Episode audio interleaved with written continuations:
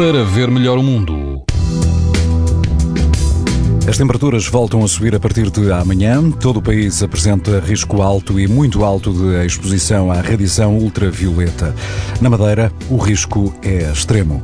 No Algarve, na Praia da Fuseta, no Conselho de Olhão, também não há vento e o índice UV é 9, ou seja, muito alto. A temperatura da água pode chegar aos 22 graus. Se estiver na costa alentejana, na praia Ilha do Pessegueiro, o índice UV é de 9, ou seja, muito alto. A água do mar pode atingir os 22 graus e prepara-se para algum vento na ordem dos 30 km hora, ou seja, moderado. Mais a norte, na Praia da Consolação, em Peniche, mantém o risco, o risco muito alto de exposição aos raios UV. A água do mar ronda os 19 graus e não há vento. Para ver melhor o mundo, uma parceria Essilor-TSF. Sabia que é tão importante proteger os seus olhos como a sua pele? Não basta ter lentes para estar protegido. Lentes Essilor Proteção Total. Para uma visão saudável. Essilor.